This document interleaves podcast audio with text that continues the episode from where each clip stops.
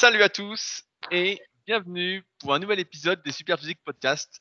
Je suis Rudy et je suis en compagnie de Fabrice. Nous sommes les fondateurs du site superphysique.org destiné aux pratiquants de musculation sans dopage et nous sommes encore une fois très heureux de vous retrouver aujourd'hui. Salut Fabrice. Salut Rudy, Jazz, entraînez-vous chez vous. stay home, hashtag stay home. C'est ce que disent tous les, tous les ricains, donc s'ils le disent, euh, c'est que ça doit être fun. Euh, pour rappel, pour ceux qui nous découvrent aujourd'hui, qui ne nous connaissent pas, nous sommes les fondateurs donc, du site superphysique.org, à partir duquel nous avons développé tout un écosystème pour aider les pratiquants de musculation naturelle à progresser, à savoir une marque de compléments alimentaires qui livre toujours en cette période de confinement sur superphysique.org slash nutrition. Nous avons également les plus vieux forums de musculation du web sur lesquels nous répondons chaque jour. Il y a vraiment beaucoup, beaucoup de monde. Euh, D'ailleurs, on traite de ces questions dans ces podcasts en détail. Également, le site du club Superphysique, qui est un peu à l'arrêt malheureusement avec ses compétitions, mais qui continue de tourner pour le passage de niveau. Nous avons également la salle Superphysique, actuellement fermée pour le confinement. La Villa Superphysique, actuellement fermée pour le confinement. Mais nous sommes aussi écrivains, puisque Fabrice a écrit le livre Musculation avec Alter et que j'ai écrit le livre Le guide de la musculation au naturel, les deux étant disponibles sur Amazon d'occasion actuellement, puisque Amazon ne livre plus les livres au moment où on enregistre ce podcast, euh, les livres neufs, mais les vendeurs d'occasion fonctionnent toujours, ou sinon directement sur le site de Fabrice, musculation-alter.fr. Et enfin, je propose du coaching à distance via mon site rudicoya.com, entre autres, euh, avec également la, la fameuse formation super physique.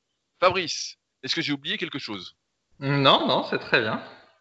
Alors, il paraît que tu as eu un commentaire sympathique cette semaine sur ton livre d'ailleurs, que tu voulais me lire. Ah, ouais, bah en ce moment c'est la remontada en fait pour mon site musculation-alter.fr parce que comme les gens euh, s'entraînent à domicile et qu'il y a plein de requêtes euh, musculation alter sur Google, et bah du coup j'ai multiplié mon trafic par trois. Et alors j'ai eu un commentaire qui m'a fait rire d'un certain Guillaume. Euh, il a mis sur Amazon, donc excellent livre de musculation, gna gna gna. J'ai acheté ce livre pour le confinement et j'en suis très satisfait, gna gna gna. Et là, c'est là que c'est drôle. Ayant été coaché par Rudy, cette lecture m'a permis de confirmer l'excellent niveau de son associé que j'ai découvert grâce à leur passionnant podcast hebdomadaire. On ressent l'expérience et l'investissement de Fabrice dans ce livre et j'oserais même dire qu'il est légèrement mieux construit que celui de Rudy. Et en fait, ce qui m'a fait rire, c'est que du coup, je suis ton associé, tu vois. Et pourquoi c'est pas toi qui est mon associé, en fait?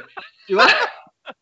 Pourquoi c'est pas moi l'associé principal et toi qui es mon associé? Je vais t'expliquer pourquoi, Fabrice. Parce que tu ne veux pas jouer le jeu des réseaux sociaux. Tu ne veux pas te montrer. Tu ne veux pas faire des doubles biceps. Tu ne veux pas être mis en avant. Tu ne veux pas ouvrir ta chaîne YouTube. Tu veux rester dans l'ombre. Et les gens ont besoin de s'identifier. De son, tu m'as mis sur le devant de la scène pour que je sois de la chair à saucisse. Que toi, tu sois tranquille, chaud chez toi. Je le sais bien. Il y a des mecs. En... Bah, tiens, j'ai une anecdote. En ce moment, bah, je continue à poster des photos sur les réseaux sociaux, notamment Instagram et Facebook. Et ce qui est drôle, c'est que sur Facebook, de temps en temps, de plus en plus euh, régulièrement, donc c'est qu'en ce moment, il y a très peu, il y a beaucoup moins de personnes qui mettent de l'actualité muscu, qui postent des photos, qui continuent à faire du contenu. Euh, et donc, je suis un peu plus populaire. Et ben, j'ai de nouveau une vague de haters et euh, ils disent tous la même chose que mes photos sont truquées. Donc, il semblerait que ma tête n'aille pas avec mon corps, que mon cou n'aille pas avec mon corps, ou des fois, je suis trop musclé pour que ce soit vrai. Donc, ah je suis euh, très surpris. Donc j'hésite à faire un posing euh, en fin de séance pour montrer qu'en vidéo, bah, je suis encore plus gros. Mais euh, je ne sais pas s'ils sont prêts pour ça. Et donc c'est pour ça. Ouais, mais tu vois, il écrit J'ose même dire qu'il est légèrement mieux construit que celui de Rudy. Tu vois, il ose à peine tellement. tu vois, ce serait dire du mal de Dieu. ah, le mec va loin. Non, mais comme j'ai expliqué aujourd'hui sur Instagram, donc mon compte Instagram c'est Rudy Koya SP. En fait, dans le livre, j'ai pas été libre entre guillemets de dire tout ce que je voulais. Il a été coécrit. Euh, L'éditeur a mis son nez dedans aussi pour faire son travail, pour qu'il soit le plus accessible au grand public. Donc forcément, c'est pas totalement mon style d'écriture euh, ni mon livre à 100%. C'est mon livre à 70-80%. Euh, Et le reste, bah forcément, il y a la touche d'autrui pour que ça corresponde au grand public. C'est pour ça que ceux, par exemple, qui lisent la méthode superphysique, euh, sont pas forcément surpris la différence de style, ou même ceux qui lisent mon livre The Leader Project sur euh, leadercast.fr, parce que c'est pas du tout le même style d'écriture en fait. Parce que je suis libre d'écrire comme je veux, quoi. Ils sont surpris dans le bon sens ou dans le mauvais sens? Dans le bon sens, bien évidemment. Moi, j'écris, ça sent la vie, Fabrice. Et le bouquin, et le bouquin moi, je trouve qu'il sent beaucoup la vie. Même s'il sent l'expérience, en tout cas, le guide de la musculation naturelle, et qu'il y a des bonnes infos pour ceux qui ne me connaissent pas ou, qui qui suivent pas Superphysique, etc. ceux qui me suivent depuis un petit moment ne vont pas, ne vont pas apprendre grand chose à part la petite partie sur les cycles de progression euh, que j'ai beaucoup plus développé dans la formation super physique. Mais euh, c'est sûr que le livre, euh, moi je peux le dire, je, le, tien, tu étais libre de dire tout ce que tu veux, donc forcément c'est plus ta prose et les gens te reconnaissent peut-être plus dedans que dans mon livre papier, le guide de la musculation au naturel. Ouais, ouais. Enfin voilà, donc même si je ne suis que ton associé, euh, voilà, j'ai peut-être un livre légèrement mieux construit. Peut-être que tu auras ta place également sur l'Olympe alors Fabrice. euh, alors, est-ce que comme les Thaïlandais, euh, tu ne sais pas trop cuisiner et donc tu as dévalisé les supermarchés d'œufs La semaine dernière, on avait parlé euh, que la première semaine du confinement, c'était les pâtes et le PQ qui, avaient été dévalisés. La deuxième semaine, ça avait été les plats surgelés. Et un auditeur nous a dit qu'en Thaïlande, ça avait été les œufs. Parce qu'effectivement, pour avoir été en, en Thaïlande, une fois, eh ben, en général, les gens mangent dehors. Comme c'est pas très cher, etc., il y a des petits camions sur le bord de la route. On mange là-dedans, etc. On mange là-dedans, on prend un truc à emporter, et voilà. Et là, il semblerait que euh, les femmes thaïlandaises, ne savant pas trop cuisiner, eh ben, ont dévalisé les œufs. Donc, il y a rupture d'œufs. Parce qu'elles cuisinent des œufs euh, matin, midi et soir. Est-ce que toi, tu as fait pareil, Fabrice? Est-ce que tu as lâché ton véganisme? Non, non, moi je continue le véganisme et je mange exactement tout comme d'habitude. Figure-toi qu'il n'y a pas encore pénurie de lentilles et pois cassés. C'est incroyable, ça C'est vraiment incroyable. Et il n'y a pas de pénurie non plus euh, de lentilles corail. euh. Non, pas de pénurie. Et- on Et de gens... pruneaux non plus. Oh là là Bah dis donc, ouais, t'es gâté, toi. hein. Putain. Non, mais moi, je sais pas comment c'est euh, chez la plupart de, de ceux qui nous écoutent, mais là, à côté d'Annecy, là où je fais mes courses, il n'y a aucune pénurie. Franchement, là, la dernière fois, on a acheté, j'ai acheté mes œufs, tout nickel, et puis j'en mange un paquet, quoi, et franchement, tranquille, quoi. Pas de soucis particuliers. D'ailleurs, ça me fait penser, Fabrice, petit tacle, que un topic a été remonté sur le forum Superphysique, où tu en es l'auteur qui date du 16 mai 2003, où tu disais quels sont les aliments protéinés les moins chers. Et tu cites, je cite ton message, habituer des boîtes de thon bon marché comme source de protéines, j'ai trouvé encore moins cher. Le foie de bœuf, 5 euros le kilo, et encore mieux, le foie de porc, 3 euros le kilo. 20 grammes de protéines pour 100 grammes de viande, et de mémoire c'est bourré de fer. Du côté des poissons, les blancs d'encornets surgelés sont aussi bon marché. Qu'as-tu à dire pour ta défense? Eh ouais, et ben effectivement, j'aurais pu le supprimer ce topic, mais je l'ai laissé en référence au passé. Et tu sais pourquoi? Bah Parce qu'en fait, euh, effectivement, le type qui l'a remonté, c'est un peu une leçon d'humilité, parce que souvent, euh, je critique les, messages des nouveaux euh, sur le forum, particulièrement quand ils disent qu'ils font des collations à base de pain de mie et de blanc de dinde. Et ben finalement, voilà, ce message, ça m'a rappelé que moi aussi, j'étais pas toujours euh, au top, pour le dire euh, poliment. J'étais perfectible à cette époque. Il y- avait une belle marge de progrès. voilà, il y avait une belle marge de progrès. Et, et- et donc, ce topic est assez collector, parce que donc il y a plusieurs anecdotes. Il y a Bulk, je sais pas si tu te souviens de Bulk. Très bien, très bien. Des, des forums, j'aimerais bien savoir ce qu'il devient, s'il nous écoute, ce serait cool euh, d'avoir de ses nouvelles. Et qui disait que lui, le moins cher qu'il avait trouvé, c'était d'acheter des boîtes de 600 grammes de thon au naturel. Alors, je sais pas si vous en avez déjà mangé, mais on en, mangeait- pas mal à, l'époque euh, sur les forums. C'était un peu un aliment sacré avec le fromage blanc. Et euh, putain, c'était vraiment très très dur à manger. Et lui, il vous fait ça sur trois repas. Il disait ça passait nickel. Ça passait. Et il y en a un autre qui s'appelait Stéphane. euh, je viens de tomber dessus. Qui lui, pour augmenter son apport de protéines, prenait au lever 500 ml de lait. Dans l'après-midi, 500 ml de lait. Avant son repas du soir, 500 ml de lait. Avant de dormir, 500 ml de lait. Et donc, euh, il disait, bah, avec ça, euh, c'est pas cher d'augmenter ses protes. Donc, il buvait 2 litres de lait par jour. Ma foi, j'espère qu'il digérait le lactose parce que sinon, il devait pas avoir beaucoup d'amis celui-là. Non, mais c'est c'est intéressant de, de voir l'évolution euh, des, des choses. Après, ça va aussi de l'évolution avec le rythme de vie. Je pense qu'à l'époque 2003, 2003, t'avais avais quoi? Alors là, t'as 40 ans, donc c'était il y a 17 ans, t'avais 23 ans. T'étais encore étudiant ou presque, quoi. Mais non, je travaillais, mec. Mais en fait, Oh c'est pas ça.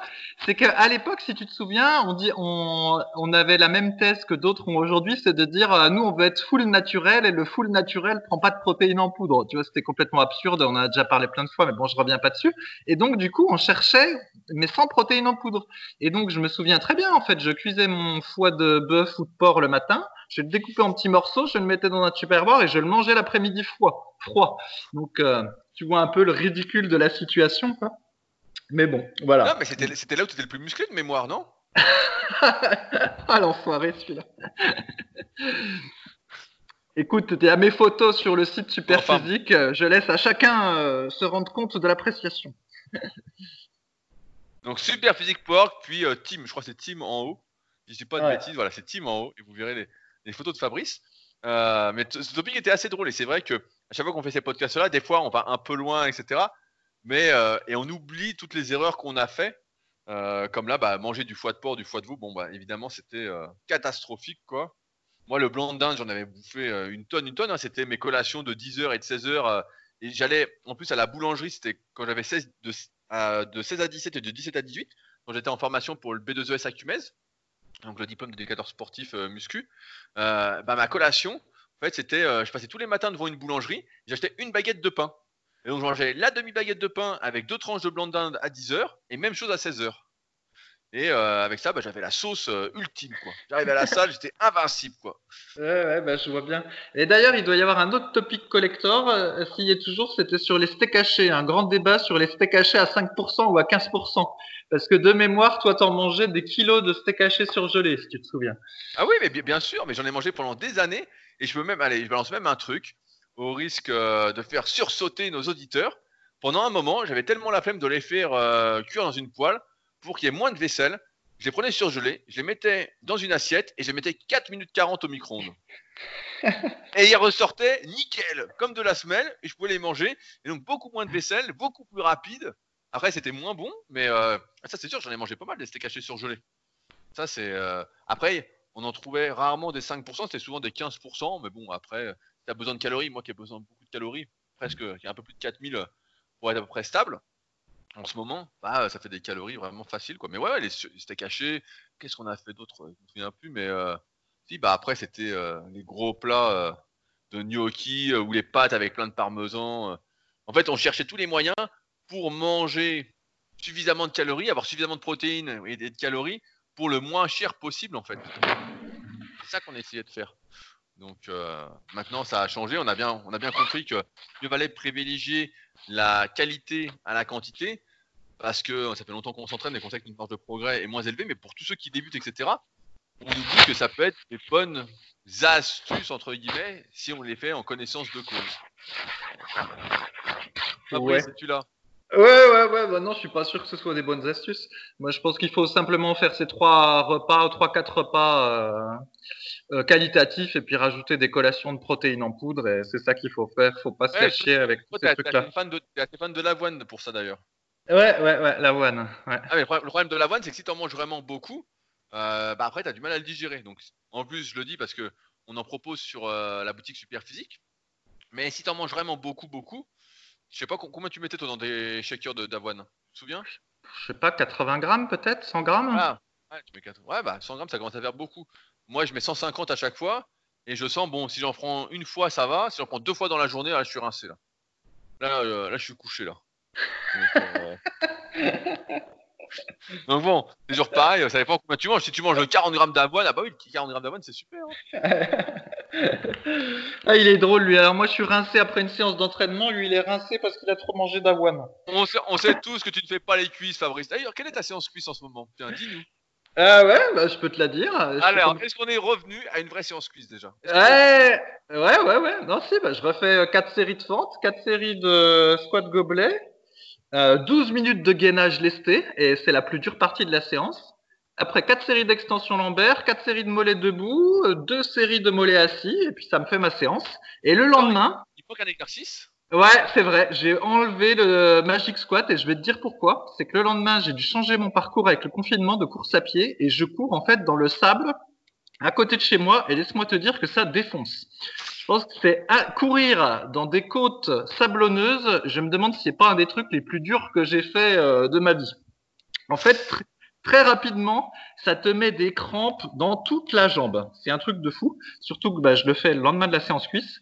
Et euh, bah, c'est déjà tellement difficile que je me demande ce que, ce que ce serait si je rajoutais des magic squats lors de ma séance de cuisse, quoi. Mais franchement, c'est terrible. En fait, tu vois, quand tu entraînes le haut du corps, un muscle du haut du corps, euh, bon, euh, quelques heures après, même pas une demi-heure après, euh, tu es déjà en forme. Même en sortant de la salle, tu es en forme. Quand tu as fait les cuisses, bon, bah déjà, il te faut quelques heures pour récupérer. Mais là, je fais ma course, donc ça dure 1h15. Donc dans le sable, eh ben, je t'assure que ça me fracasse pendant une bonne partie de la journée. C'est assez terrible. Donc voilà. Donc c'est ma petite excuse pour avoir enlevé un exo de cuisse. Ah, je suis, vraiment déçu parce que c'était vraiment ta marque de fabrique, ce Magic Squat sauté, quoi. ouais, ouais, ouais. Oh bon, en gros, c'est une demi-séance que tu fais. c'est ça. Et alors, ce qui est drôle, c'est que du coup, dans la semaine, maintenant, mes deux choses les plus dures qui me font angoisser, c'est ma course à pied dans le sable et puis euh, le gainage lesté. tu te rends compte pourquoi tu, pourquoi tu les fais pas dans la même séance? Tu fais ta course, tu rentres, tu fais vite le gainage lesté, comme ça t'es débarrassé. Eh ben, c'est ce que je faisais avant. Avant, je faisais course à pied, j'enchaînais par le gainage, mais en fait, c'est tellement dur les deux que j'ai dû séparer. ah, ça, c'est avec l'âge, on perd du spirit. Incroyable. Non, mais c'est vrai, avant le gainage, je le faisais à la fin d'une séance normale ou alors euh, à la fin d'une séance cuisse. Mais ça, franchement, c'est devenu tellement dur depuis que je le fais en lesté que bah, je l'ai casé en milieu de séance parce que sinon, euh, c'est trop chiant à faire. Voilà. C'est te dire, c'est te dire le niveau d'intensité que j'atteins au gainage, Rudy. Mike Menzer se retourne dans sa tombe. ah non, mais nous, nous, ça nous fait ça. Pour les mecs qui font euh, du rameur en fin de séance, en fait, à chaque fois, on se dit putain, le rameur en fin de séance et tout. Et puis on y va tous à comment À reculons. Alors on se dit bon bah on va le faire dans une autre séance à part. Et puis là on se dit oh merde une séance complète de rameur. c'est ça, voilà. On se dit non, non non mais on va le faire en fin de séance, au moins ce sera fait. Il n'y a, que moi qui le fais en dehors, comme euh, j'avais fait le championnat de France. je me dis bon bah je vais essayer de progresser etc. D'un point de vue cardio, je le fais en dehors d'une séance. Mais sinon pour la plupart des mecs bah, ils le font en fin de séance, ils n'ont pas envie de, retourner pour le rameur, c'est tellement dur. Tu dis oh putain. On va le faire quoi. Euh, pour changer de sujet, euh, tu as mis un article sur le forum concernant euh, le coronavirus pour qui dit en gros que un des facteurs de risque euh, pour attraper le coronavirus et avoir les effets secondaires, c'est d'être en méforme. Est-ce que tu peux nous en dire plus? Euh, ouais, alors attention, on va pas dire ça parce que si on fait des fake news, on va se faire euh, tout, le monde va tomber dessus. L'article dit juste que les gens qui sont en réanimation après avoir eu le Covid-19, il y en a donc 83%, je crois, parmi les services de réanimation en France qui sont en surpoids ou obèses. Voilà. Donc du coup, on peut éventuellement extrapoler en disant que euh, si on est en surpoids ou obèse, on a beaucoup plus de risques de développer une, force, une forme sévère du Covid-19. Mais voilà, faut pas extrapoler en disant quand tu es en méforme, euh, tu finis en réa si tu as le Covid-19, parce que c'est pas tout à fait ça que ça dit quand même. Attention, c'est pas ça. Mais... on va nous tomber dessus après, on va se faire massacrer. non, mais tout ça pour, pour dire en fait que moi j'espère sincèrement que cette épidémie va faire prendre conscience à beaucoup. Euh, je pense que c'est pas le cas de vous qui nous écoutez aujourd'hui parce que normalement vous faites déjà attention à ce que vous mangez, à votre hygiène de vie, etc. Mais ça va faire prendre conscience à beaucoup de personnes qu'on ne peut pas euh, manger n'importe quoi, fumer, boire, avoir une hygiène de vie déplorable et s'en sortir, entre guillemets, même s'il y a des exceptions, euh, s'en sortir quand il y a un virus assez agressif, on va dire ça comme ça, qui passe quoi. On voit qu'il faut vraiment faire attention à sa santé et que c'est pas une blague. Souvent quand on n'a rien, qu'on est en bonne santé, c'est comme euh, les exos un peu à la con. quand il y en a qui font du squat à fond, du souhait de terre à fond, comme moi j'ai fait, on se dit dans cette période-là, bah ouais, on voit des mecs blessés, on se dit, ouais, mais eux, ils sont pas solides, eux, c'est des exceptions, c'est pas normal, moi, je suis en béton, il va rien m'arriver, etc. Alors qu'on fait le con. Et à un moment, on est confronté justement à ces blessures, etc. Et là, j'ai envie d'extrapoler un petit peu, c'est un peu la même chose. On se rend compte que lorsque l'on est en mauvaise santé, il y a plus de chances d'avoir les effets secondaires du coronavirus. Et j'espère que ça va sincèrement euh, remettre en question et faire changer les habitudes de beaucoup, beaucoup de personnes, j'ai envie de dire l'intégralité, mais euh, là j'abuse peut-être un petit peu, mais euh, j'espère en tout cas que ce sera un tournant et comme ça qu'on reviendra à un truc un peu plus sain euh, plutôt que malsain avec toute cette publicité, cette surconsommation qu'on essaye de faire, que les plats surgelés et industriels vont disparaître des supermarchés. Voilà ce que je souhaite. Votez pour moi. Ma foi, on verra, Rudy. Pour le moment, j'ai plutôt l'impression que c'est la body positive qui a gagné. la, body positivité. Bah non, je pense pas. Je pense que là, je pense que c'est vraiment quelque chose qui va, j'espère en tout cas, euh, que ça va faire réagir les gens en tout cas. Vraiment de se reprendre en main, de faire attention, etc. Que c'est pas des foutaises en fait quand on dit euh, il faut manger sain, etc. Parce qu'il y a toujours quelqu'un qui va te dire Ouais, mais attends, moi, euh, un tel, il bouffe du beurre et de la crème fraîche tous les jours depuis 20 ans, euh, il est en pleine santé, etc. C'est toujours l'exception, quoi. Donc, et puis, tu as tous ceux à côté qui ont plein de maladies, qui vont pas bien, etc. Et là, cette crise nous aura permis de montrer, entre guillemets, si les articles sont vrais, que si tu es en méforme, tu as quand même beaucoup plus de chances d'être sensible à, ce virus et à tout ce qui traîne. Voilà que je voulais dire. Voilà. voilà. Je sais que tu veux pas réenchérir. Nous l'avons déjà fait avant le podcast. Alors, une autre question. Donc, comme tu es un spécialiste de l'entraînement des abdominaux, elle est pour toi. Une question de Ikarim, qui met d'ailleurs souvent des questions sur les forums superphysiques. Bonjour, j'avais une question au sujet de l'entraînement des abdominaux. On voit souvent, pour les exercices de type crunch et relevé de bassin, des circuits où l'on enchaîne des exercices, par exemple, crunch 15 répétitions, Russian twist, c'est des rotations debout avec un bâton 20 répétitions, relevé de jambes 15 répétitions, repos, et on répète trois fois ce cycle. J'ai pris ces exercices au hasard. Je me demandais pourquoi ce type de circuit est favorisé et répandu plutôt que des séries classiques avec un temps de récupération entre chaque série. Ce type de circuit, ce type de circuit est-il efficace pour avoir de beaux abdominaux? Fabrice. Ouais, bah c'est vrai que c'est marrant parce que l'entraînement en circuit est toujours euh, très répandu pour les abdos. Je pense qu'en fait, ça vient de la vieille croyance comme quoi il était euh, facile de perdre du gras localement et que plus on avait les abdominaux qui brûlaient, plus ça voulait dire qu'on perdait du gras localement. Et puis, on avait constaté que pour faire brûler les abdominaux, bah, il faut faire des séries longues. Et comme les séries longues, euh, bah, c'est chiant, euh, on les faisait, on faisait en circuit. Et puis comme ça, on avait euh, les abdominaux qui brûlaient, puis en même temps, on variait un petit peu les exercices. Et je crois que tout le truc vient de là, parce qu'en fait, on voit pas vraiment pourquoi faudrait faire quelque chose de différent pour les abdominaux que pour les autres parties du corps. Et on a vu qu'il était possible d'avoir des exercices assez difficiles pour les abdominaux, bah, soit en les faisant euh, du crunch sur ballon suisse, éventuellement avec halter pour les plus courageux, ou du crunch avec abmat, éventuellement avec halter pour les plus courageux, ou du crunch à la poulie haute.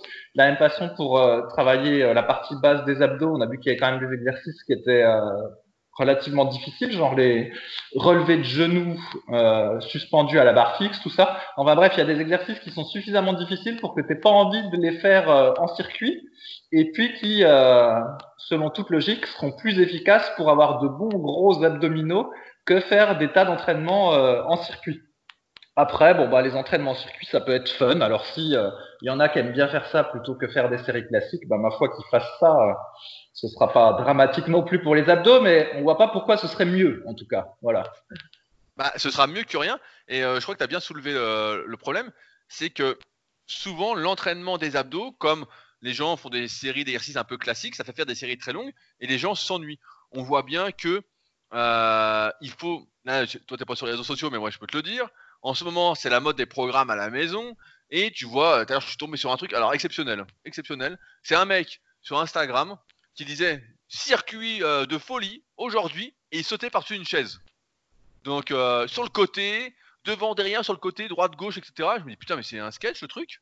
Parce qu'aujourd'hui, pour beaucoup qui euh, pratiquent, c'est entre guillemets, j'aime bien dire pratique entre guillemets, la musculation, il faut que ce soit fun, il faut que ce soit très amusant, etc. L'entraînement traditionnel ne leur plaît pas. Et encore plus concernant l'entraînement des abdominaux, qu'ils vont estimer être chiant et donc dont ils vont vouloir se débarrasser. Et quand tu fais des circuits, bah, ça va beaucoup c'est beaucoup, beaucoup plus rapide que lorsque tu dois faire euh, du crunch à la poulie haute, des enroulements de bassin suspendus, euh, où tu vas forcer parce que tu veux faire grossir, tes, faire grossir tes abdominaux et où tu vas devoir prendre des temps de récupération. C'est sûr que faire un circuit, comme a cité Ikarim, euh, trois séries comme ça, bah, en cinq minutes, tu as fait tes abdos, alors qu'une vraie séance d'abdominaux, où on fait tous les exercices dans la même séance comme les autres muscles, à l'instar des autres muscles quand on souhaite les, développer, on va en reparler juste après, euh, ben ça prend, euh, ça prend du temps, ça prend comme n'importe quel muscle, ça prend 20, 30, 40 minutes en fonction de son niveau, parfois même plus, si on est vraiment motivé pour faire grossir ses abdominaux au maximum. Et donc l'entraînement en circuit, c'est un peu pour moi la facilité dans le sens où on se débarrasse des abdominaux euh, pour se dire, pour se donner bonne conscience. On les a fait, c'est bon, voilà, ça va. Après, en même temps, il y a beaucoup de personnes chez qui les abdominaux ne sont pas un objectif prioritaire, comme moi, et qui vont se contenter, moi c'est ce que je fais à beaucoup de mes élèves, parce que c'est pas la priorité non plus, de faire faire un exercice à la fin de chaque séance. Et un exercice pour les abdominaux, allez, au pire du pire, ça prend 10 minutes si on fait 3-4 séries, et euh, c'est réglé. Mais il faut savoir que c'est pas la meilleure façon de prendre du muscle pour les abdominaux de faire un exercice à chaque fois parce que ça manque encore une fois de volume sur la séance. On sait que pour prendre du muscle au mieux, il faut certes mettre, avoir une certaine charge, faire un certain nombre de répétitions durant les séries, mais également un certain volume durant la séance. Et quand on fait quatre séries pour un muscle dans une séance, c'est rarement suffisant, à moins que ce soit vraiment des séries ultra, ultra longues avec rest pause, etc. Euh, vraiment un truc démoniaque que personne ne fait. Mais donc, 4 séries de 15-20 répétitions, en règle générale, c'est pas assez pour un muscle dans une séance pour maximiser son hypertrophie. Euh, et c'est pourquoi euh, il disait, bah voilà, si on veut vraiment développer ses abdominaux, il faut avoir une vraie séance. Et maintenant, sur les circuits, pourquoi on voit ça? Bah voilà, parce que les gens veulent bâcler les abdominaux, veulent transpirer. Souvent, on confond aussi, je vois régulièrement, le fait de faire une séance productive et le fait de transpirer. Alors en ce moment, il fait chaud. S'il y en a qui s'entraînent euh, dehors euh, avec le confinement, etc., de voir qu'ils transpirent un peu plus. Mais moi, j'ai pas mal d'élèves quand ils débutent avec moi qui me disent euh, ah, c'est bizarre, je sors de la séance, je suis pas fatigué, j'ai pas transpiré. Est-ce qu'on peut pas en faire plus, etc. Est-ce qu'on peut pas réduire les temps de récupération, nanana, qui comprennent pas, qui n'ont pas connaissance encore de ce qui fait prendre du muscle vraiment sur le moyen et long terme et qui veulent tout de suite que ce soit fatigant. Alors quand c'est comme ça, je leur dis, bah, j'ai une idée, pour que tu sois fatigué, tu fais 500 squats à vide, euh, sans poids, sans rien, et tu vas voir, tu vas être rincé. mais pour l'hypertrophie, c'est pas le top. Et tu rigoles, mais à un moment, je voulais faire ça au Super Physique Gym, parce que le Super Physique Gym, euh, qui est sur Annecy, c'est avant tout ma propre salle d'entraînement perso.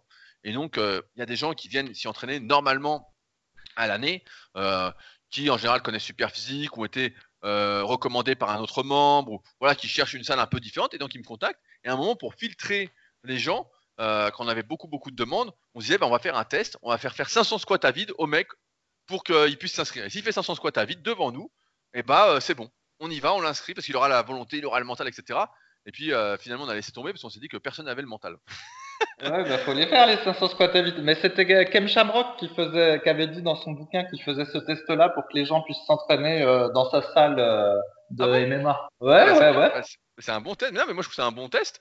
Et euh, enfin bon, tout ça pour dire que voilà, l'entraînement en circuit, pour moi, c'est un truc pour se débarrasser. Après, ça a été particulièrement à la mode sous le nom de circuit training, notamment euh, dans les sports comme l'aviron. Comme j'ai fait pas mal de rabeurs cette année, je me suis intéressé à l'entraînement des avironneurs. J'avais acheté un bouquin aux éditions INSEP, qui est d'ailleurs, euh, pour rester poli, un livre à ne pas lire, hein, qui est inlisable, qui est une traduction allemande. c'est un vraiment inlisable. Hein. Mais bon, j'ai pu voir sur YouTube, euh, sur des articles, sur des sites, etc., comment ils s'entraînaient. Et sans Queen, ils s'entraînent en circuit training. Pareil, en kayak, ils font souvent ça. Ils s'entraînent beaucoup en circuit training. C'est-à-dire qu'ils enchaînent tous les exercices de la séance. Par exemple, ils vont faire une série de développé couché, enchaîner avec une série de traction, une série de rowing planche, une série de squats, une série de développé épaule, une série d'abdos. Et puis, ils vont récupérer après et recommencer le circuit. Donc, euh, en général, c'est pour développer ce qu'on appelle la capacité aérobie. Euh, après, en termes, bah, évidemment, de prise de muscle, de prise de force, bah, c'est pas le meilleur entraînement à faire. Le meilleur entraînement à faire, c'est de faire toutes les séries d'un même exercice à la suite avec un temps de repos qu'on fait adapter en fonction de la difficulté. Euh, et la résistance qu'on adapte aussi en fonction des cycles de progression qu'on met en place.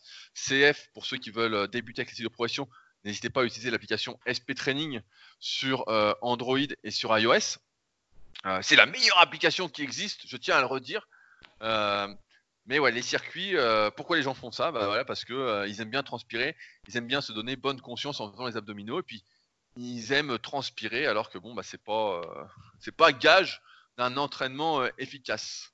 C'est seulement gage que tu as transpiré. Et c'est pour ça que, toi, je sais pas si tu as fait beaucoup de ça, Fabrice, mais à l'époque, quand je m'entraînais à Tremblay en France, donc dans mes jeunes années, tu avais des mecs, ils couraient, ils mettaient un sweat, une veste et un kawaii, ils couraient, et quand il, comme ça, il transpirait à fond, il disait Ah, j'ai fait une bonne séance. Alors que le mec, en fait, il était juste couvert, quoi. Il aurait couru en t-shirt normalement, il aurait beaucoup moins transpiré.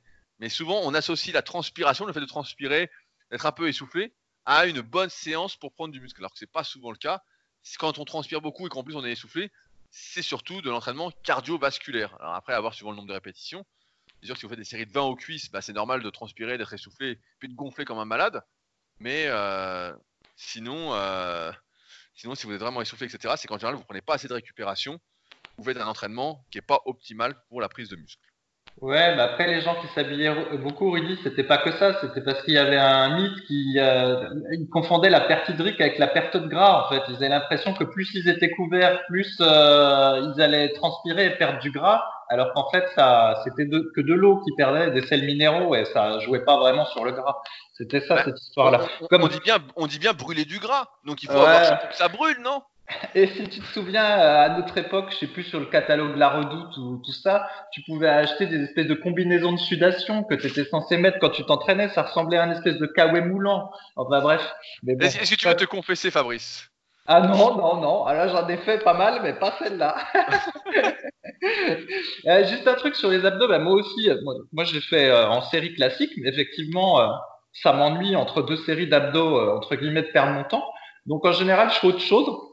Donc soit je fais des étirements du haut du corps, ou bah soit des fois je fais les avant-bras, ou, des fois les mollets. Enfin voilà, j'essaye d'alterner d'autres trucs parce que c'est vrai que sinon c'est un peu long d'attendre 1 minute 30 entre deux abdos. Voilà. Ouais, ouais, bah, c'est ça, mais après, parce que c'est pas ta priorité non plus de développer tes abdominaux au mieux, tu les fais juste pour entretenir dans un objectif de santé en fait. oui. Bah, si tu voulais développer tes abdominaux, tu les ferais à fond. Bah, je l'ai fait, à, je l'ai fait à fond, mais ça n'empêche pas que pendant le ah, temps de repos, euh, comme c'est pas hyper fatigant, je peux faire autre chose, tu vois. Si tu les faisais à fond, tu serais déjà, tu aurais 30 secondes avant que ça s'arrête de brûler. Tu te relèverais, bah, ça ferait déjà une minute. Puis tu dirais merde, une 30, il reste 30 secondes. Tu soufflerais un peu, tu dirais bon bah j'y retourne. tu n'aurais pas le temps de faire tes trucs. C'est parce que tu forces pas. Tu n'as plus le spirit. Je le décrète officiellement. C'est ça.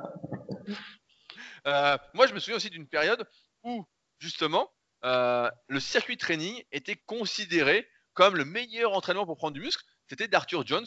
Je sais que tu avais acheté la, je crois que c'était la Bible du hiker, je sais plus comment ça s'appelait, les bouquins d'Arthur Jones. Euh, The Nautilus euh, Bulletin. les bulletins, voilà, les bulletins Nautilus. Et je me souviens que lui disait que le meilleur entraînement, et d'ailleurs je crois qu'il avait fait faire ça à Casaviator à l'époque, quand il avait repris du poids de manière extraordinaire, les photos qu'on fait le tour du net avec cette expérience bidon, je tiens à le dire. et donc allez, donc les années 70, 75, 80, c'était décrit comme euh, le meilleur entraînement pour prendre du muscle. Les mecs enchaînaient à fond, à fond, à fond. Euh, tous les exercices, c'était un full body avec une série par exercice. Euh, avec notamment des fois le varep squat au début en rest pause, donc c'était vraiment rincé. Et je me souviens que tu avais essayé ce type d'entraînement. Ouais, mais alors c'est pas tout à fait pareil parce que le circuit training, effectivement, euh, tu vas répéter ton full body peut-être euh, cinq fois de suite, alors que Arthur Jones c'était un full body, mais le c'était pas un circuit training que tu répétais en fait. Mais il aimait bien dire qu'il fallait faire des supersets ou des trisets. Tu vois, genre pour les cuisses, il faisait enchaîner à Caseviator une série de leg extensions puis une série de presse à cuisse, puis une série de squats, et tout ça sans temps de repos. Et donc l'idée, la théorie, c'était que le stress était du coup tellement intense sur le quadriceps qu'ils étaient condamnés à grossir de la plus grande euh, manière possible. C'était ça son, son truc. C'était pas un circuit training comme il faisait dans les années 60, euh, où en fait, donc c'était comme tu disais, là on faisait euh, développer couché, euh, rowing, etc. Après on descendait jusqu'au mollet, puis on recommençait, développer couché, rowing, etc. Puis on faisait ça cinq fois de suite. Où là on pensait que en fait on allait faire circuler le sang dans tout le corps euh, plusieurs fois de suite, et du coup on allait amener des bons nutriments dans tout le corps et dans les muscles, et que du coup ça allait à la fois faire prendre du muscle et en même temps ça allait être un bon entraînement cardio. Et en fait c'était ça la, la théorie derrière ça s'appelait, attends, c'était pas circuit training, ça s'appelait PHA, donc c'était périphérique Hertz, donc euh, cœur training. Un entraînement du cœur périphérique ou je sais pas quoi, un truc comme ça. Mais bon, comme tu l'as expliqué, euh, ça marchait pas bien. Et Arthur Jones, c'était un petit peu différent. Voilà, c'était full body et avec des supersets et des triceps. Mais il fallait pas nécessairement enchaîner deux groupes musculaires euh, différents. Tu vois, là, tu avais le droit à avoir une petite pause entre deux groupes musculaires différents. C'était les exercices du même muscle qu'il fallait enchaîner. Et d'ailleurs, c'est comme ça que lui, quand il avait fait ses machines, tu avais une machine où tu pouvais faire, par exemple, du pec deck et enchaîner direct avec euh, du, développé, du développé à la machine. Et moi, j'en ai vu une machine comme ça. Quand j'étais en Espagne, il y a un type qui euh, était fan de muscu et donc qui collectionne un peu les vieilles machines. Et il avait acheté une très vieille machine comme ça des années 70. Et en fait, ça prenait une place énorme parce que la machine, elle devait avoir deux jeux de, de poids. Un poids pour le pec deck et un poids pour le développer. Et donc, bref, j'ai essayé. Et bah, ça marchait pas bien parce qu'en fait, la machine, était toute pourrie. Tu parles, c'était une résistance à chaîne, euh, il y avait des frottements, tout ça, on était mal placé. Donc au final, c'était très naze. Mais voilà, conceptuellement, l'idée, c'était de pouvoir enchaîner absolument sans temps de repos les deux exercices. Parce qu'Arthur Jones disait que si jamais tu faisais par exemple la machine pec deck et après tu courais pour aller sur la machine développer coucher, eh ben tu perdais du temps. Tu vois, le muscle avait déjà eu le temps de se reposer, donc tu n'étais pas dans l'optimum d'intensité. Et donc lui, vraiment, c'était tu restes assis au même endroit et tu peux enchaîner au même endroit. ah là là là, on en a dit quand même des choses. Hein. ça, ça c'est l'entraînement de qualité, moi je trouve. C'est l'entraînement vraiment localisé, quoi. Là, t'es sûr de ne pas crever, quoi. Et c'est marrant parce que cette histoire de pré-fatigue, je sais pas si tu as essayé, mais moi j'en suis pas spécialement fan. Parce que si je fais une série de pec deck ou euh, d'écarté pour les pectoraux à la poulie ou même à calter, et que j'enchaîne après avec un développé, en fait, j'arrive plus à contracter les pecs. En fait, ils sont tellement gorgés de sang, etc. Bon, les pecs, c'est un point fort en plus. J'arrive plus à les, à les contracter en fait sur le développé avec halter. Et donc finalement, l'exercice est un peu inutile. Toi, ça te fait ça aussi pour la pré-fatigue? Ah, bah, ça dépend des exercices. En fait, ça, Michael Gundil, il avait bien expliqué, mais je crois même qu'il y avait des études qui avaient un peu testé les différents trucs. Et en fait, ce qu'ils avaient montré, c'est qu'il y avait des pré-fatigues qui semblaient bien marcher et d'autres qui semblaient pas bien marcher. Alors, je donne un exemple.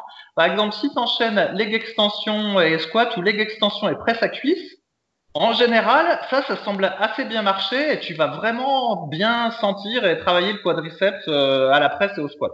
Par contre, il y avait des pré-fatigues, effectivement, par exemple, si tu faisais écarter et euh, développer coucher, et eh ben en fait, euh, ça pouvait travailler plus les épaules au final que ça n'avait que travailler les pecs. Tu vois, des fois, ça faisait pas ce qui était attendu. Ou si tu faisais des élévations latérales et puis t'enchaînais euh, avec du développé euh, alter, et eh ben dans certains cas, en fait, c'est comme si tu avais déjà un peu travaillé le faisceau latéral et qu'au final, quand tu passais au développé avec alter, eh ben il était euh, grillé et du coup, eh ben, ça travaillait encore plus le devant de l'épaule. Tu vois, c'est un peu saugrenu comme raisonnement, mais au final, ça faisait le contraire de ce qui était attendu. Et euh, bah moi, j'avais fait mes petits tests, et effectivement, ça, la pré-fatigue, ça m'a jamais, euh, ça m'a jamais convaincu. J'ai pas eu de bonnes sensations avec ça, donc euh, j'ai jamais trop joué à la, la pré-fatigue. Ouais, ouais, moi, pareil, même sur les cuisses, là, c'est comme système, même moi, ça marche pas. Si je fais 15 20 pour les extensions, ça me brûle tellement, j'enlève mes jambes, je tiens même plus, je suis obligé de rester assis avant de me relever, en fait. Donc je peux même pas courir à la presse et il faut de la récup avant de pouvoir contracter. Et c'est pour ça que moi je préfère faire de la pré-fatigue modifiée. En quelque sorte, c'est tu fais ton exo d'ISO, ensuite tu prends une ou une 30 et tu vas faire la série d'autres exercices. Et après tu reprends une ou une 30 et hop, tu réenchaînes euh, l'exercice d'isolation, tu vois. Une sorte de, de modifié, quoi, de modification qui me paraît bien plus efficace et en plus moins cardiovasculaire. Parce que pareil, la presse à cuisse, à moins que tu fasses des séries très courtes, ça devient vite cardio, quoi. tu fais 15-20 répétitions, comme tu bloques ta respiration pour être compact, etc. Si en plus, tu enchaînes le gars avant, tu finis, euh, t'as envie de vomir, quoi. Mmh, mmh. Non, quoi. Donc, euh, mais ouais. Non, donc, euh, en gros, en clair, euh, prenez votre temps pour faire vos exercices. ce sera la conclusion de l'entraînement des abdos ouais. voilà, pour tous les exercices, en fait, la muscu, ça se prête pas à aller trop rapidement. Et comme je mets dans mon livre, en général, moi, je dis que voilà, le temps de pause idéal, ce serait 2-3 minutes. Sauf que bah, comme on est pressé et puis que 2-3 minutes, ça ferait une séance qui durerait des plombs, bah, bah je dis euh, on va descendre à 1 minute 30 et ceux qui sont très pressés, ils peuvent essayer de descendre à 1 minute, mais on n'a pas les mêmes gains avec une minute de pause qu'avec 1 minute 30. Voilà, on, on perd hein, en fait. C'est difficile ouais, de on, perd. avec ah, après, si tu fais des séries vraiment longues, là en ce moment au décliné, je fais des séries un peu longues. Je monte progressivement quoi, le poids chaque semaine, et donc mes séries sont encore assez longues. Et je vois bien qu'il me faut vraiment euh, au moins 3 minutes avant de refaire une série et je perds un max de reps en plus parce que en fait ça me fait tellement les pecs, ça me localise tellement au pec, etc. et que je force entre guillemets presque à fond. Donc je m'arrête une rep avant l'échec. Mais en fait, euh, dès que je sors du truc, j'ai les pecs qui me brûlent. Donc là, pendant une minute, j'ai du mal un peu à bouger. Ensuite, une minute pour me remettre bien. Après, euh, une minute euh, pour me reconcentrer, me refoutre dedans, quoi. Donc c'est vrai que les séances durent longtemps. Hein. Pour ça, en règle générale, je souris jaune quand quelqu'un me dit voilà, moi je peux m'entraîner 3 fois 45 minutes, j'aimerais euh, arriver à taille poids euh, sec, par exemple 1m80, 80 kg sec. Euh, je dis bah 3 fois 45 minutes, ce sera pas possible. On va pouvoir faire des compromis. Voilà, peut-être faire, comme tu dis, prendre une minute de récupération, peut-être faire des supersets antagonistes un peu modifiés avec un peu de récup. Donc par exemple une série de couchers, une minute de repos, une série de rowing, une minute de repos, une série de couchers, etc. voilà, pour essayer de gagner du temps. Mais on n'arrivera pas à obtenir les résultats optimaux parce qu'une séance, ça prend vraiment du temps. Quoi. Moi, je me, je me rends compte quand je m'entraîne, des fois, je vois l'heure, je dis putain, mais ça fait déjà tout ce temps-là que je suis là. Je dis putain, ça va vite, quoi. Après, bah, je m'échauffe, de toute façon, comme je dis à chaque fois, au moins 20, 25 minutes, des fois 30 minutes. Donc, avant de commencer ma première vraie série, donc déjà, j'avais que 45 minutes, peut-être le temps de faire trois séries. Quoi. le temps de faire trois séries, je rentre chez moi, ce serait du 8. Et tiens, j'en ai une, blague, une, une anecdote. J'ai prêté un bouquin de Texier à une de mes élèves, donc June qui nous écoute, où dedans il y a une interview de Menzer. Et la dernière fois, elle me dit, donc elle lit l'interview de Menzer, je sais pas si tu te souviens, c'est une super interview, hein. franchement elle est vraiment très très bien de Jean Texier. Et elle me dit mais euh, t'as essayé les vies d'outils, ça a l'air de marcher du tonnerre, c'est vraiment exceptionnel, etc. Et ça m'a rappelé combien Mike Menzer était convaincant dans ses explications. Quoi. Eh oui, mais oui, c'est ça. Tu peux pas lire Mike Menzer sans avoir envie de changer de ton entraînement et à suivre ce qu'il dit. ah, et c'est beau parce que euh, June elle s'entraîne bien, elle force bien, etc. Enfin, elle fait un sacré volume d'entraînement euh, maintenant, quoi. Et donc elle, elle, progresse bien, on voit, etc. Elle me dit ouais putain le d'outils t'as déjà testé, nanana, ça a l'air super, euh, est-ce qu'on progresse vraiment mieux? Je dis non, je dis mais tout ça Mike Menzer, euh, je dis en plus c'était genre euh, peut-être quelques années avant sa mort quoi. Et dans l'interview en plus il était bien précisé que le mec il s'entraînait plus parce qu'il avait mal partout quoi. Il avait tellement forcé partout, il était massacré parce que pareil plus on force, plus on met lourd et plus on force, plus on se se nique rapidement quelque sorte, plus on s'use rapidement. Et donc j'ai trouvé ça euh, assez marrant euh, comme anecdote. Quoi. Je me suis dit, ah bah tiens, il est très très convaincant ce Mike. Bah ouais, bah surtout quand tu regardes ses photos, à chaque fois c'est les photos qui ont été prises en, 79 ou en 80 où il est magnifique et euh, voilà quoi. Et ouais. Je te dis, allez, on va être comme Mike. on va être comme Mike, on va suivre ce que dit Mike. Alors pour l'anecdote, en fait, la grosse erreur conceptuelle de Mike, c'est qu'il considère qu'il n'y a qu'un seul système. Il, il, applique son principe de stress adaptation sur un seul système, alors qu'en fait, il y en a plusieurs. En fait, il faut distinguer euh, le système, on va dire musculaire, le système euh, euh, comment articulaire, le système nerveux, et en fait, il faut appliquer le principe de stress adaptation sur au moins ces trois systèmes-là conceptuellement. Et lui, il faisait que sur un. C'est pour ça qu'en fait, ce qu'il disait, ça, ça marchait pas. Ouais, bah de toute façon, on voyait bien que c'était la philosophie, la suite de Arthur Jones qui disait il ne suffit que d'une balle pour tuer un éléphant, quoi. Et dans le sens, il ne suffit que d'une série pour prendre du muscle, quoi. La, comparaison euh, parfaite. il ne suffit que d'un spermatozoïde pour construire un être humain. oh. Allez, passe à la question suivante. Ah, c'est des bons souvenirs quand même, c'est Mike Menver. ah ouais, mais franchement, c'est bien. Hein, franchement, euh, moi, cette interview dans le tome 5 du guide pratique du bodybuilding, je l'ai lu, je sais pas, au moins 50 fois et je la trouve super, quoi. Je la trouve vraiment euh, top, top, quoi. Enfin bon, question suivante. Alors, c'est une question de pain complet. Donc, euh, excellent pseudo, je tiens à dire. Je ne grossis pas des jambes malgré deux séances de cuisses par semaine. Bonjour. Après un an de musculation et un arrêt de la même durée, j'ai décidé il y a deux mois de reprendre du service. J'ai opté pour un programme half body et j'en suis très content. J'ai eu une progression folle, 4 cm de mensuration en plus sur chaque groupe musculaire en deux mois, même si la mémoire musculaire a sûrement à voir à faire avec cette progression. Mais côté jambes, c'est plus compliqué. J'ai pris 1,5 cm le premier mois, mais le deuxième mois, je n'ai rien pris. Aucune progression. J'ai pourtant progressé sur la surcharge progressive. Étant donné que je suis sûr que le problème ne vient pas de ma diète, vu ma progression sur le haut du corps, je me pose des questions sur mon entraînement de jambes. Le voici. Donc, qui est réalisé le jour 2 et le jour 5. Squat lourd, 4 séries de 10, 2 minutes 30 de récupération.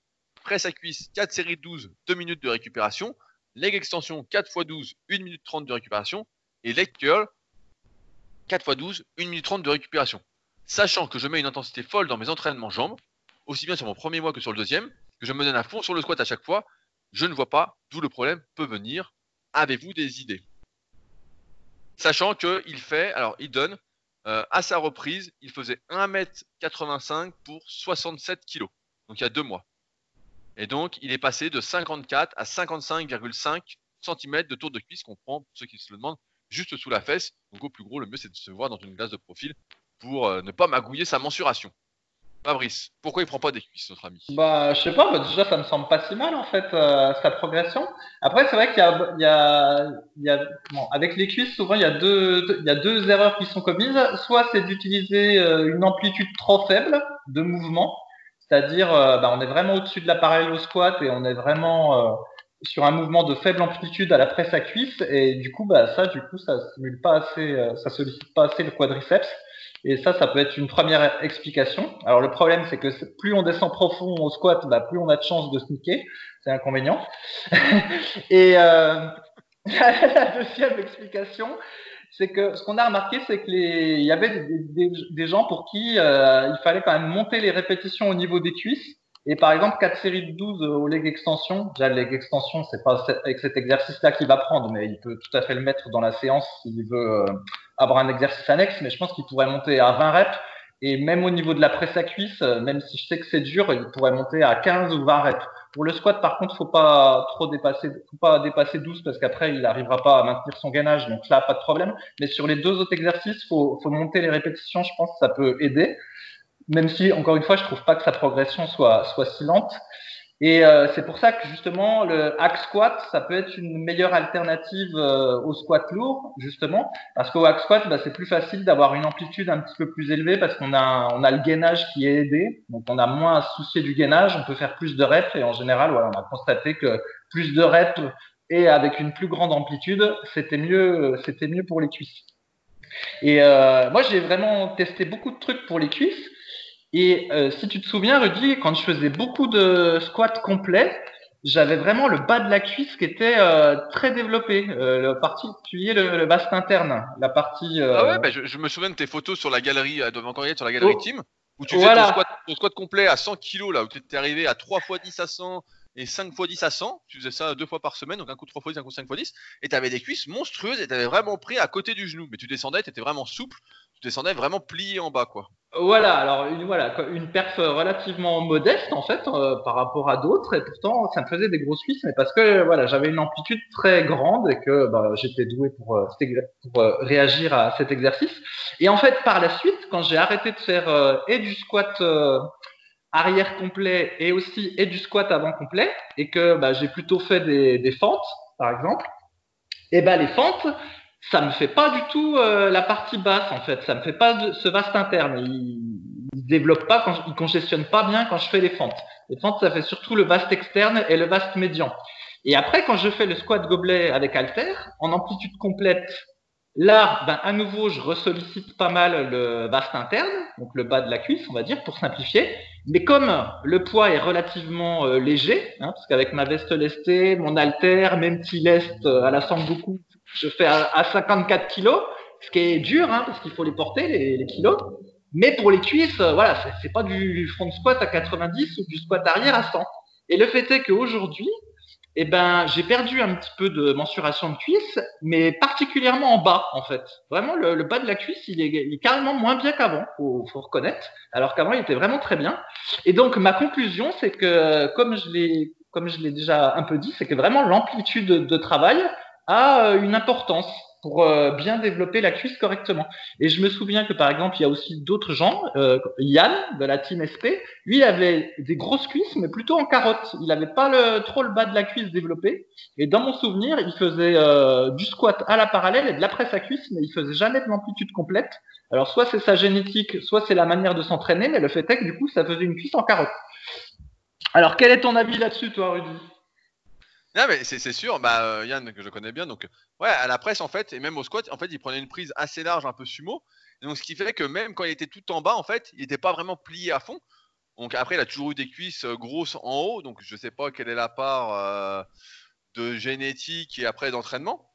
Mais c'est vrai que moi, j'ai remarqué pareil, quand je descends à fond, j'ai même remarqué un autre truc, quand je descends à fond, ça me fait moins mal au genou que si je m'arrête au milieu du mouvement. Tu vois, si je m'arrête à la parallèle, je sens que euh, je sais Tout pas, à c'est pas fait. très bon.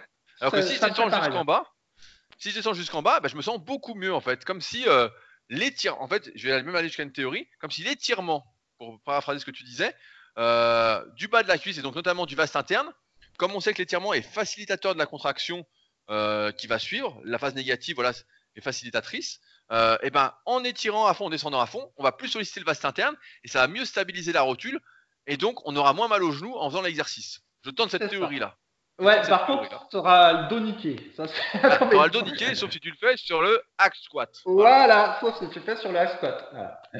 Et, en- et encore, faut un, un bon hack squat parce que le- ça met quand même de la pression sur le dos. Enfin bon. Euh, après, je pense que tu as tout à fait raison euh, sur la longueur des séries. Euh, J'avais fait une vidéo sur les séries longues il y a un petit moment où j'expliquais qu'il fallait pas avoir peur d'allonger ces séries. Maintenant, faire des séries de 20 ou leg extension, c'est vraiment un bon exercice mental. Il faut vraiment intérioriser parce que ça brûle vraiment à fond, à fond, à fond. C'est assez euh, horrible, mais c'est une bonne stratégie pour euh, mieux solliciter ses cuisses. Après, pareil, la presse à cuisse, bah, allonger, moi je suis particulièrement fan du 4x20 à la presse à cuisse. Le squat, bah, comme tu l'as dit, on remplace aussi. Mais euh, moi, ça me paraît pas anormal en fait, sachant qu'il fait 1m85, 67 kg, qu'il ait pris 1 cm 5 de cuisse. Après, il faudrait voir sa morphoanatomie. S'il est par exemple de morphoanatomie sauterelle, qu'il a des très très longues jambes, bah, 1 cm sur un fémur, c'est une connerie qui fait euh, 60 cm à, au lieu de euh, 45 cm chez un autre qui mesurait par exemple 1m75, bah forcément ça nécessite beaucoup beaucoup plus de muscles à prendre pour que la mensuration augmente. Ça se trouve, il a pris énormément de muscles, mais sauf que ça fait que 1,5 cm parce qu'il a des longs fémurs. Euh, maintenant, s'il était par exemple voilà, dinosaure avec des cuisses très très courtes, peut-être qu'il aurait pris euh, 3 cm. Je rappelle pour ceux qui veulent en savoir plus sur la codification morpho-anatomique, que ça se trouve dans le tome 1 et le tome 2 de la méthode super physique. Mais euh, donc c'est peut-être ça. Après, c'est un, un, grand longiligne, donc ça m'étonne pas. Après, il parle de 4 cm de mensuration. On parle de 4 cm sur quoi exactement? Parce que si tu prends 4 cm de tour de poitrine, ça veut dire que tu as pris 1 cm de dos de chaque côté, et puis peut-être un peu de pec, euh, etc., un peu de cage thoracique, parce que tu as fait un peu de pullover s'il est jeune. Donc euh, pourquoi pas? Mais il a certainement pas pris 4 cm de bras en deux mois. Tu vois, en deux mois, il a peut-être pris 1 cm, 1 cm 5 de bras. Voilà, parce qu'il a la mémoire musculaire comme il a dit. Donc euh, moi, ça me paraît pas euh, anormal. Et euh, avec l'expérience, si je prenais 1,5 cm quelque part en un mois, bah je me dirais, même en un an, je serais super content. Je serais super content. Et donc, il y, a une année, c'est l'année où j'ai arrêté de prendre mes mensurations. Je crois que j'avais 19 ans et j'avais mesuré mon tour de bras à 42. Et je crois, ouais, c'est ça, je crois que c'est 19 ans de mémoire. Et euh, en fait, la dernière fois que j'avais mesuré, c'était genre, deux, genre 3 ans avant, et je faisais 39. Et euh, j'avais pris donc 3 cm en 3 ans, donc 1 cm par an. Et à ce moment-là, je dis, bon, bah j'arrête de mesurer, ça sert à rien. 1 cm par an, c'est la déprime. Donc je me dis, bah j'arrête de mesurer, ça sert plus à rien. Donc et maintenant, tu, tu repères MR pour avoir 1 cm. et donc, euh, bah là, la dernière fois que j'ai mesuré, c'était 2011, et depuis, bah, j'ai pas mesuré le tour de bras, mais il doit pas être beaucoup plus gros. Donc, euh, tout ça pour dire quoi, ça me paraît pas anormal en fait. Après, il fait des cuisses deux fois par semaine, comme tu l'as dit. Voilà, il pourrait remplacer le squat lourd, peut-être utiliser un peu plus d'amplitude, s'il le peut. Après, le problème de l'amplitude, c'est, euh, par exemple, là, il parle des cuisses, mais tous les exercices de cuisses font aussi énormément les, fessiers.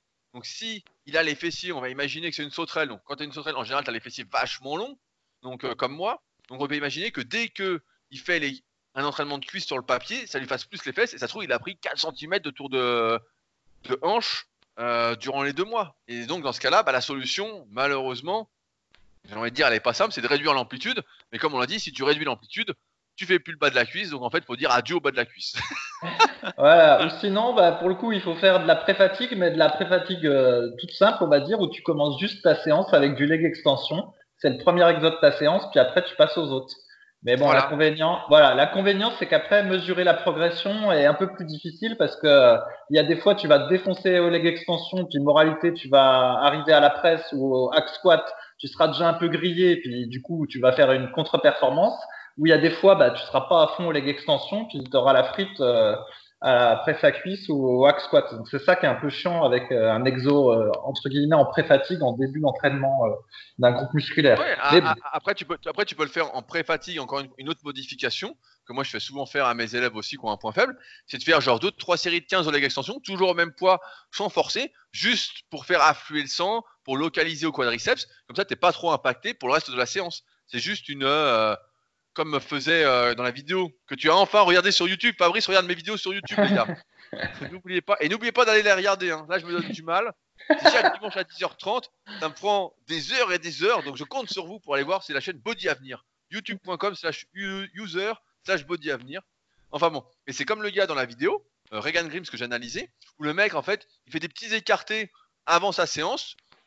Donc, à part le deuxième exercice où c'est n'importe quoi, mais sur le premier, où il fait des écartés sans trop forcer, pour faire affluer le sang, pour mieux sentir ses pecs, en théorie, après, sur l'exercice de développer. On peut imaginer la même chose avec le leg extension. Un peu les extensions sans trop forcer, pour juste une petite congestion, et après, normalement, il va mieux sentir ses cuisses sur le reste, au détriment des fessiers. Après, les fessiers, dès qu'il va vraiment forcer, on n'arrive pas à lutter complètement contre sa morphoanatomie, donc ça fera plus les fessiers, mais euh, ça fera quand même plus les quadriceps en comparaison de s'il n'avait pas fait ce leg en premier dans sa séance. Voilà. En tout cas, on est quand même content de cette question. Quelqu'un qui entraîne les cuisses deux fois par semaine et qui trouve qu'il a pris que 1 cm et demi en deux mois et il trouve ça décevant, c'est qu'il a l'œil du tigre. Il est bien parti. il est bien parti. il a l'air jeune ce pain complet. J'ai pas regardé quel âge il avait exactement. Je vais regarder si c'est marqué. Euh, alors quel âge a pain complet? Eh ben il a pas marqué euh, quel âge il avait, mais il doit être jeune. Mais euh, ouais, ouais, bah, c'est sûr qu'il n'y a pas beaucoup de questions sur les cuisses, et encore moins des questions où des personnes s'étonnent de ne pas prendre suffisamment de cuisses. Ah il, aurait eu comme pseudo pain complet et poids cassé, c'était parfait.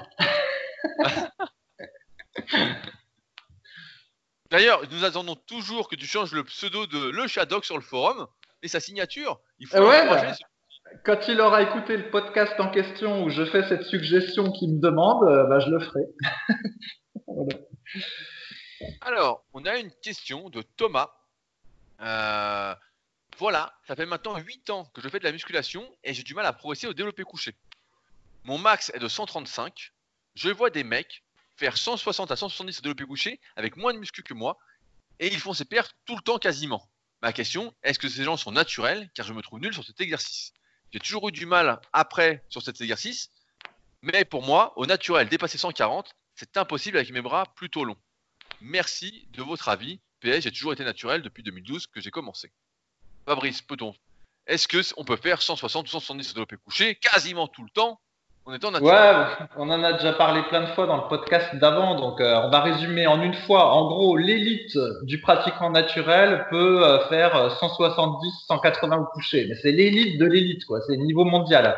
Faire 135 euh, pour un pratiquant amateur, comme comme il dit, au bout de 8 ans de muscu, franchement, c'est bien. Franchement, c'est bien. Donc après, c'est la morphologie qui va faire que bah, il y en a peut-être qui dépasseront pas 120, il y en a peut-être qui vont réussir à atteindre 150.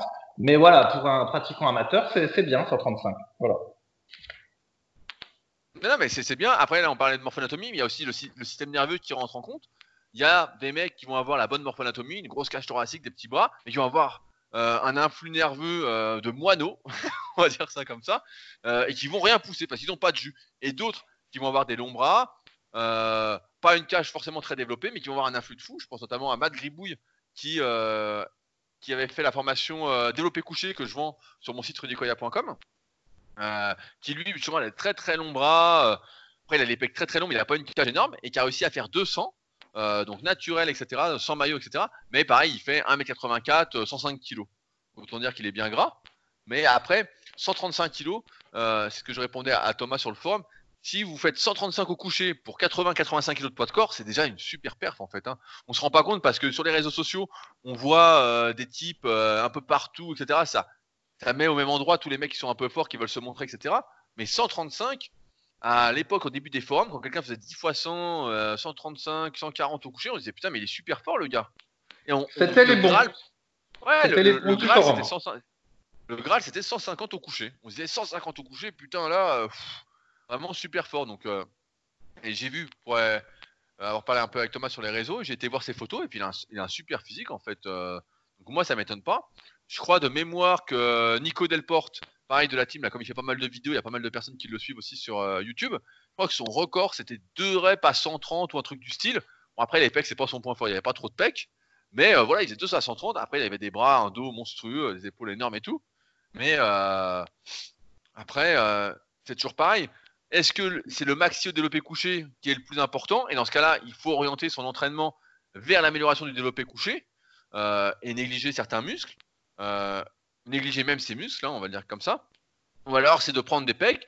Et dans ce cas-là, la progression du maxi au développé couché n'est pas la priorité et peut-être même que la pratique du développé couché n'est pas la priorité si on n'est pas spécialement fait pour. Et dans ce cas-là, comme on l'a dit régulièrement, soit faire du développé couché avec halter, soit de faire du développé décliné si on a un banc pour ça. Euh, au pire, faire du développé couché partiel, mais en général, c'est la moins, la bonne des solutions. Mais euh, voilà, peut-être pas s'acharner sur un exercice où euh, on se trouve pas bien. c'est vrai que le développé couché, il y a toujours eu ce truc du maxi, etc. Combien tu fais en maxi, combien tu fais en maxi? Et les gens sont déçus quand tu dis que tu fais pas de maxi au développé couché. Encore plus quand tu dis que tu fais pas de coucher. Ils disent ah merde, mais tu fais pas de développé couché, tu fais pas de muscu alors? Et euh, donc là, ouais, 130-140, bah, c'est normal en fait. C'est déjà une très très bonne perf, moi je trouve. Et il n'y a pas à se dire. Après, je vois de qui ils parlent, les mecs qui font 160-170. C'est vrai que certains mecs qui font, comme dans les salles, on a, j'ai connu, hein, les mecs qui font des maxi à chaque séance ou presque, comme je disais la semaine dernière avec Duzan. Mais bon, c'est des types qui sont doués, qui s'entraînent un peu euh, n'importe comment, au hasard, etc. N'hésitez pas à regarder ma série vidéo sur YouTube, encore une fois. Ils font tous n'importe quoi. Qui s'appelle Fais n'importe quoi avec le prénom du gars. Mais euh, même Fabrice regarde, donc vous n'avez pas d'excuses. Et euh, ouais, tout ça pour dire que, ouais, ouais après, c'est une question d'objectif.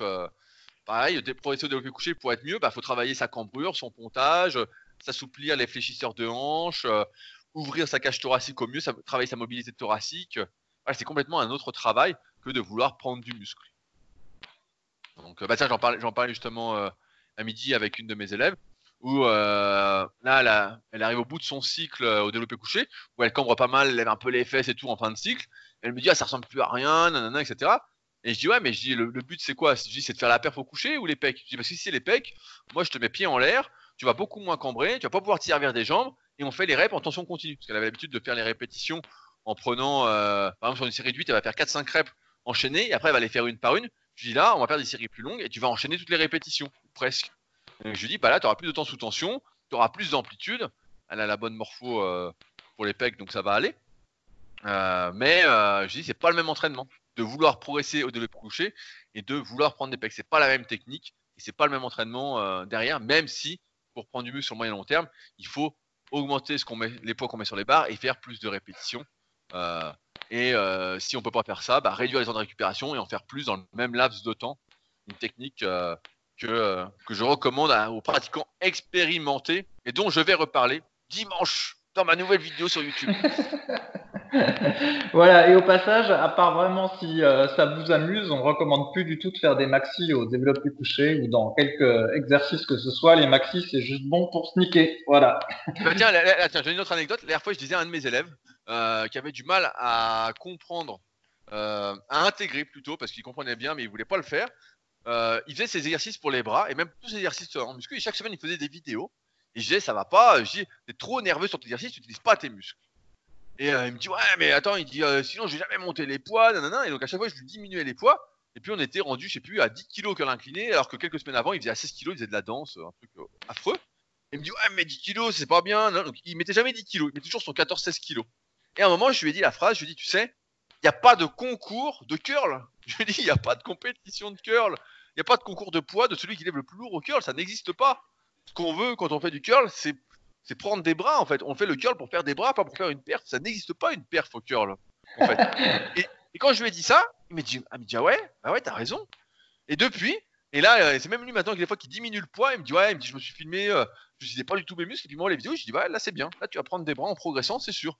Mais en fait, il est parti dans cette optique-là de, de vouloir être fort entre guillemets sur des exercices où en fait il n'y a pas de, il n'y a pas lieu de chercher la force en fait. D'ailleurs, c'est comme ça que Mike Menzer à peu près c'est niqué quoi, en plus des produits, etc., euh, cocaïne, etc. Euh, c'est l'isolation lourde, la recherche de maxi sur des exercices où il n'y a qu'une seule articulation en jeu, euh, presque qu'un seul muscle en jeu, et où ça met tellement de pression dessus que ça finit par péter, ou soit ça finit par péter, soit ça finit par s'user prématurément. Donc rappelez-vous, il y a beaucoup d'exercices où il n'y a pas de raison, et en plus, encore plus comme la différence, quand on cherche à prendre du muscle, il n'y a pas de maxi à aller chercher, quoi. On n'a rien à foutre du maxi. C'est juste de l'ego à la con.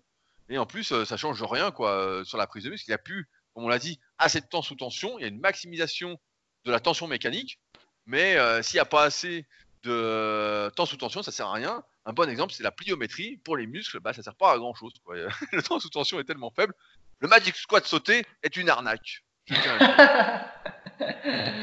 Mais non, c'est pas vrai ce que tu dis. Magic Squat côté, justement, c'est une variante où tu es quasiment en tension continue tout le temps. C'est l'inverse, justement. Alors, sur ce, on va s'arrêter là pour aujourd'hui. On arrive déjà, tu m'as fait rire, j'ai avalé de travers, voilà. Euh, on arrive au bout de cet épisode. Euh, je voulais en profiter pour remercier euh, les personnes qui nous ont laissé des commentaires sur l'application podcast d'Apple. On est presque à 400 commentaires et note de 5 étoiles. On est à 394. Donc s'il y en a qui veulent nous aider à atteindre les 400 commentaires, je ne dis pas non. Euh, également, pour ceux qui voudraient aller plus loin avec nos conseils, euh, deux choses. La première, le livre de Fabrice disponible sur musculation-alter.fr. Il y a une version papier que je crois que tu envoies Fabrice, sinon il y a la version e-book, euh, livre numérique que vous aurez directement.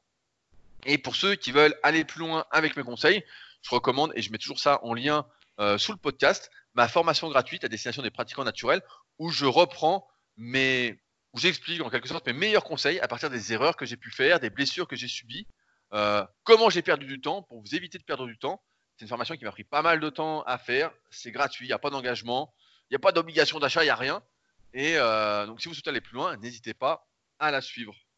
Je pense que j'oublie rien. Si vous avez des questions, allez oublier, n'hésitez pas à utiliser les forums Superphysique, superphysique.org, puis forum en haut et on vous répondra avec plaisir. Il y, a toujours des passionnés toute la journée pour vous répondre, pour échanger. De toute façon, on avance mieux ensemble que seul dans son coin.